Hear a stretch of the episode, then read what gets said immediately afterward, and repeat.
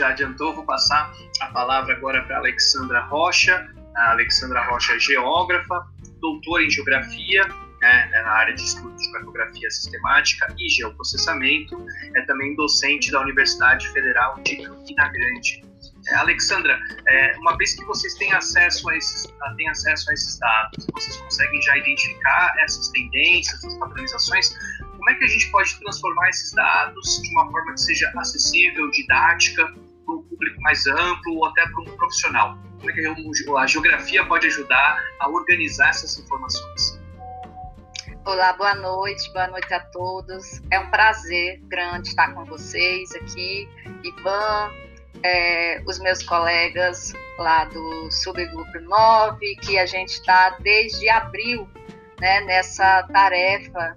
É, a, o papel da geografia e o que eu busco fazer enquanto geógrafa, Ivan, é trabalhar dentro de um conhecimento, plantando pequenas sementes, mas essas sementes que eu chamo de sementes de cidadania, né? Então, esse é, deve ser o requerimento de um geógrafo nesse país. Né? Então, a gente tem um grupo muito responsável, é, muito estudioso, e desde lá de abril que a gente estava juntando os dados, o professor Landi, que é responsável pela criação desse banco de dados, pela montagem dele, o professor Paulo. Então a gente tem muita gente competente, a gente tem muita gente boa. E eu aqui como geógrafa, né, lá no início, é, primeiramente a gente falava muito sobre modelagem e é por isso que eu ofereci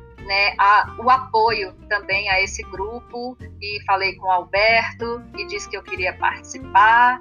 E a partir do momento que o Ricardo ele monta todo esse dataset, a partir do momento que o professor Landi monta todo o banco de dados para uma pessoa é, é, que está, né, como eu, na tarefa de trabalhar a cartografia é um negócio maravilhoso, né? Porque você pega um banco de dados organizado, sistematizado. Então, a apresentação que eu trouxe para vocês hoje, e assim, é, na, na, verdade, nesse grupo nós temos duas mulheres, eu e a doutora Fátima, né, que deve estar acompanhando aí no YouTube, né, uma pessoa extraordinária. Muito obrigada pelo seu trabalho, pelo seu empenho.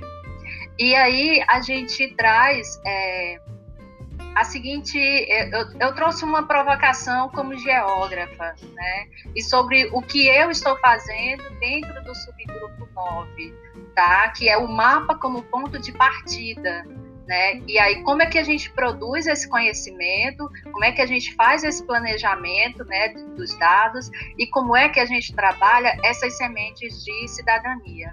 Tá? Então, eu faço parte da Universidade Federal de Campina Grande e estou atuando aqui na cidade de Cajazeiras, no Centro de Formação de Professores. Acredito que tem muitos dos meus alunos nos acompanhando aí no YouTube, tá? Sintam-se abraçados e abraçadas nessa noite. Então, eu já introduzo dizendo e tentando perguntar para vocês também, é uma provocação, certo? Que o mapa, ele serve para contextualizar um determinado problema. Tá? Então, se você acha até hoje que o mapa era só uma espacialização de dados para você colocar ali, não, o mapa nós vamos provar para você hoje, ele salva vidas. Então, o mapa, ele é um divisor de águas. Ele vai nos mostrar como estava a situação antes e como está a situação agora, tá? Então, a gente consegue dizer para vocês, em diferentes tipos de escala, nós estamos trabalhando, começamos a, a nível de estado, depois a gente foi dos estados, a gente foi para as regiões de saúde.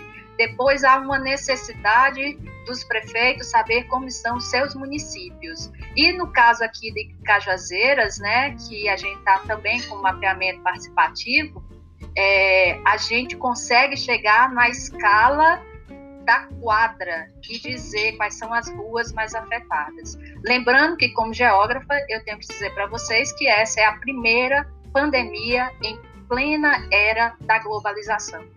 e que atinge 191 países. Eu coloquei essa informação desde o dia 8 do 12, né? Mas hoje, se você for olhar no site, essa informação ela já está diferente. Lembrando também da questão da subnotificação, né, que nós que nós enfrentamos. E aí qual é a responsabilidade social do geógrafo? Tá? É levar a informação tá? e, e, e levar uma informação de qualidade, sobretudo para a construção de políticas públicas e para apoiar aos gestores. Tá? Então, eu contextualizo aqui trazendo um mapa, eu vou trazer vários mapas para vocês, vou tentar sintetizar alguma coisa para quem nunca entendeu de mapa, a partir desse primeiro mapa. Então, o mapa, a primeira coisa que você olha é o título densidade demográfica e óbitos por Covid-19. Esse é um mapa do dia 23 do 10 e nós trazemos duas informações. Vejam, essas informações que estão na cor vermelha, tudo que está no vermelho muito forte, tá? É, são áreas de maior densidade demográfica no mundo. E é, os diagramas em verde são os óbitos por Covid. Então a gente vê aí que a gente tem, quanto maior for esse diagrama, tá? maior é o número de óbitos. A gente percebe claramente que a gente tem é, é, o território brasileiro, a gente tem aí a parte do hemisfério norte também, com destaque, e também a questão da Índia. Né? Então, como que a geografia ela consegue trazer esse conhecimento para o estudo da saúde, né? sobretudo para um, um tema como esse. Né? Então, a gente trabalha com uma série de conceitos para tentar responder as novas questões. E, e, assim, esse é um papo, gente, não acadêmico, vocês já perceberam que esse não é um papo acadêmico, esse é um papo mais jornalístico. A gente tem o Ivan, que é jornalista, que está com a gente, fazendo essa gentileza né, de, de nos apresentar para vocês. Então, aqui na minha apresentação, eu não vou trazer os autores da geografia, os anos que eles escreveram sobre esse sistema, eu vou apresentar para vocês qual é o papel social de um geógrafo, tá? E como que é o meu trabalho dentro desse grupo. Então a geografia, ela tem sua responsabilidade, é localização, tá? A gente tem o princípio da localização, o princípio da extensão, a gente vai trabalhar com os conceitos que vocês estão vendo, né? muito na mídia, densidade, mobilidade, produção social de doenças, circuito do vírus, tá? Então a gente vai trabalhar com padrões, a gente vai trabalhar com modelos, todos esses conceitos é, pertencem à geografia, tá certo? Então esse mapa nós realizamos, nós elaboramos e nele está espacializados os óbitos por Covid quando o Brasil chega a 100 mil mortes por Covid no Brasil. Nele eu coloquei um pequeno trecho né, do, do da Marcha dos Mortos, é, elaborado por Eliane Brum. Nele também vocês podem perceber que a gente tem rodovias é, longitudinais, a gente tem também rodovias radiais, rodovias transversais, de como que foi o circuito né, o caminho do vírus pelo território brasileiro.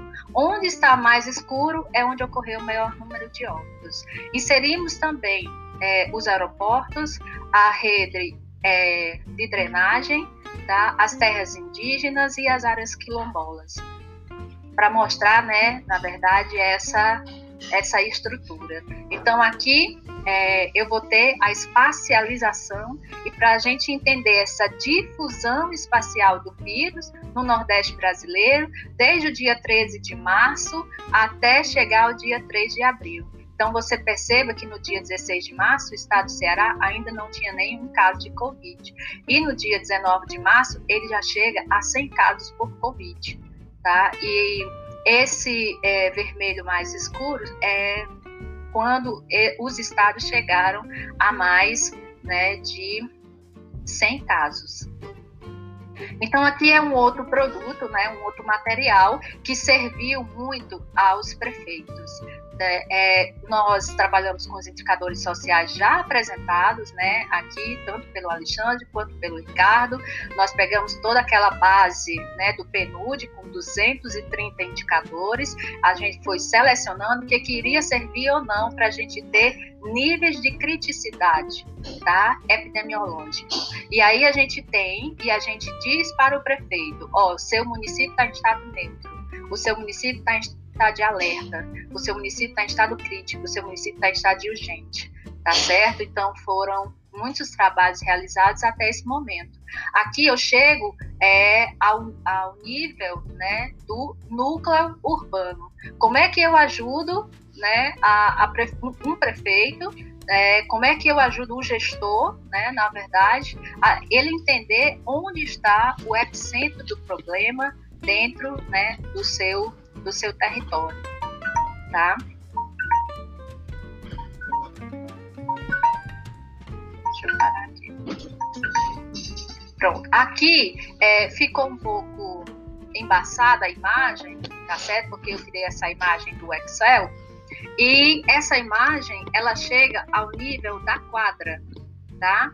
Ela tá um pouco embaçada, mas ela me ajuda a que eu informe exatamente qual é o tamanho da mancha, qual é o tamanho do problema, qual é, quais são os pontos né, que eu posso, vamos dizer assim, se eu tiver que começar uma ação hoje, né, eu como gestora, onde é ou por onde é que eu começo, tá? Então, é exatamente é, é essa preocupação que a gente tem né, dentro do subgrupo. Já para concluir, né, o, é, o mapa para todo o território nacional, com a delimitação das regiões de saúde, mostra a taxa de variação da intensidade da epidemia de Covid. Lá no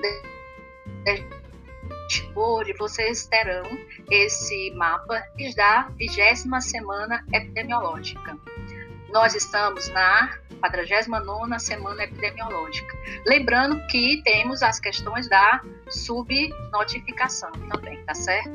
Então, aqui a gente, no dia 21 do 11, como que estávamos, né, logo após as eleições, no dia 28 do 11, e aqui no dia é, 5 do 12 em relação ao número de casos, mesmo com a questão da, da subnotificação. Tá? Aqui os casos é, de óbitos, né, a gente vinha vencendo e aí de repente é, volta tudo novamente, tá? Aqui para o dia 28 do 11, como que ficou, né, é, em relação aos novos óbitos e é, aqui no dia 5 do 12. Tá? É, aqui eu coloquei algumas referências só para que você possa fazer um print, né? E também é, saber quais são as referências que a gente trabalha na geografia, tá? Muito obrigada. Tem o meu e-mail, né? Então, se, se alguém de repente quiser fazer alguma pergunta por lá também, é, fique à vontade. Obrigado, Alexandra Rocha é, conseguir explicar para a gente como a gente pode ter acesso, sistematizar uh, esses dados conseguir apresentar eles de uma forma que seja compreensível para a população geral e que os gestores consigam usar essas informações para tomar decisões de uma forma mais uh, informada, mais equilibrada.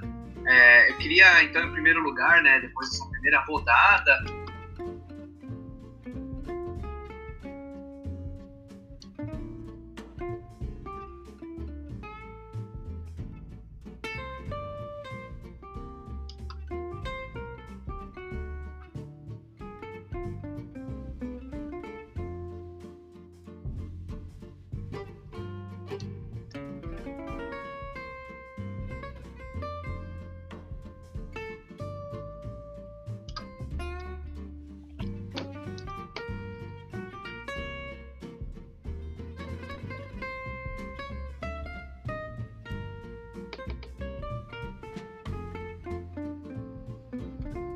as considerações dele.